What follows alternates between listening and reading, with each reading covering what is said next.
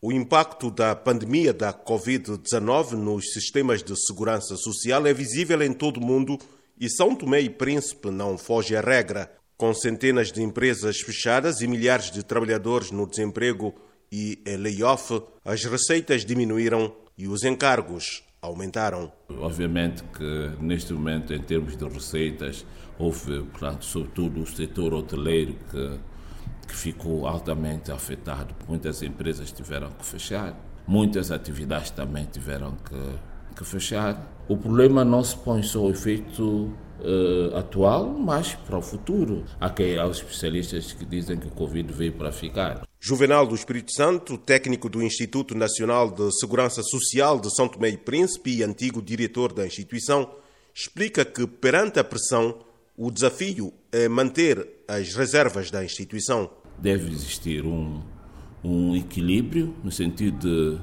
fazer essas despesas adicionais sem pôr em causa as reservas da Segurança Social, que se destinam, obviamente, a garantir a sustentabilidade financeira da, da Segurança Social. Para o efeito, o governo criou o Fundo Covid-19 alimentado pelo Banco Mundial. Segundo o Juvenal do Espírito Santo, cerca de 12 mil trabalhadores, 16% pertencentes ao setor formal e 83% do setor informal, já receberam, desde o início da pandemia, mais de 1 milhão e 200 mil euros de apoio no âmbito das medidas para mitigar os efeitos da Covid-19. Em termos práticos, a Segurança Social só tem participado com sua máquina administrativa em termos de pagamentos, mas o pagamento sai do fundo do Covid, que tem sido financiado, financiado através do, sobretudo através do, do apoio do Banco, do Banco Mundial. Entretanto, o aparecimento da Covid abriu caminho para novas reflexões